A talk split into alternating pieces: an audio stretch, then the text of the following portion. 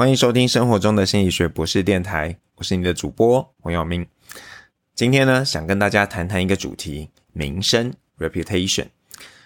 那么前几天呢，有位学生发了一个网页的截图给我，那上面啊有显示，哎，我的系上的教授帮某个交友网站做了推荐。他问我老师啊，你知不知道呢？还没来得及去问，结果学生又发了另外一张截图给我。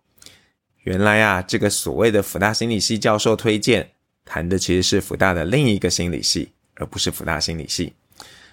虽然说这个被挂名呢不一定就是不好，但我觉得啊，当我今天呢自己的名字或者是系所的名字出现在这个推荐的位置上，那就应该要有具体的推荐事实，至少要是知情的。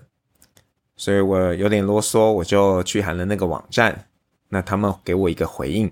我有点傻眼，因为他说：“哦，我们这样做是为了流畅性以及排版的需要。”那我立刻很清楚的回应他们，我说：“今天讯息的正确性和流畅性是两回事，你们不应该这样处理。”还有，他们也施出了善意。一天之后呢，他们在网站上做了修正，那不过有一些地方还没改好。那或许呢，大家还没有机会感受到自己的名声，或者是你隶属的学校啊、单位的名声，会对于你造成什么样的影响？但请相信我，这个影响呢是非常深远的。特别是那些对你越陌生的人，越容易被这些所谓谣传的印象给影响。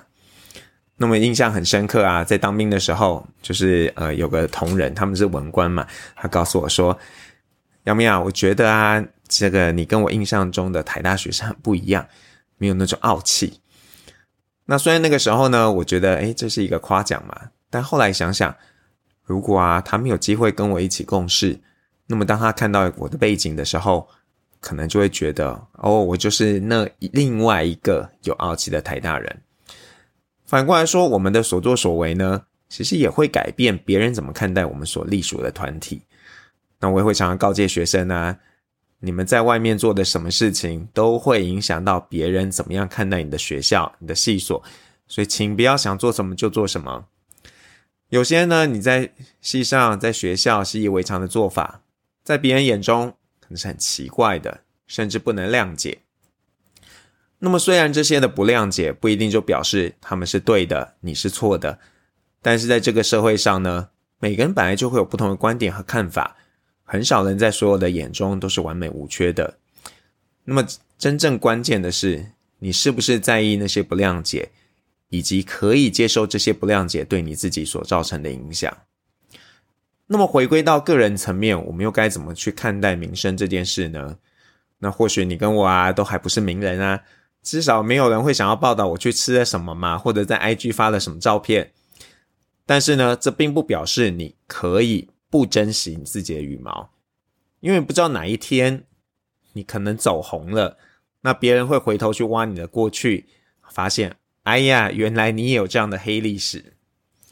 在做任何事之前呢，麻烦想一想，你一个小时后、一天后、一个月后、一年后会怎么看待这样的事情？那我自己其实有时候也会被周遭的亲友提醒啦，说，哎，一个大学教授讲话要优雅。不要发表什么不堪的言论。当下呢，我是有点恼怒的，不过多数的时候，我还是会乖乖的删文。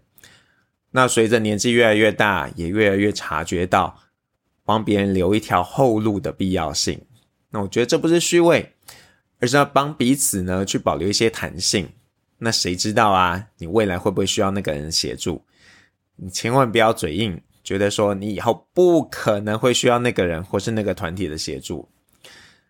那或许我的个性比较怪，也可能是成长的过程中有那一些不一样，所以一直走着一条不太典型的路。我觉得一个人的角色呢，不应该被他的身份标签所定义。但这样的做法呢，有优点也有缺点。优点就是你可以不用受到束缚，想做什么就做什么。那缺点就是啊，有时候会换来别人的误解，或者是让别人有点失望。那么有几次的经验让我印象很深刻。第一个呢是呃有一次我跟太太的家人，就第一次家庭聚餐，那会后太太告诉我啊，她的家人对我评价很差，觉得说我怎么可以这样跟我的父母讲话？那不过他知道我跟家人互动模式，觉得嗯这还好吧，但他也提醒我还是要多留意。那第二个呢是呃在一个场合上，我去分享了这个科技在失智症的应用这样的主题。那会后主持的医师就跟我说啊，嗯，他觉得啊一个心理学的教授去谈科技，让他有点意外。他觉得心理学和科技感觉是有点远的。那么第三个呢，是有一次啊，我说要去谈如何提升老老年人的幸福感，那结果有一个阿姨啊，第一个提问的阿姨，她说：“哎，黄老师啊，那么年轻，你怎么跟我们谈老年幸福感的主题？那你想知道我怎么回应的吗？那请在呃 YouTube 上 搜寻一下这一段呃影片，就可以知道怎么回应的。那么最后呢，我想提醒大家。”就是我们可以不因为一个人的阶级、种族、隶属的单位而用眼有色的眼光来看待他们，但是你要记得，这并不表示别人也会这样做。所以，请珍惜你自己的名声，那也记得要帮助你所隶属的群体保住好的名声。那我们下次再聊喽。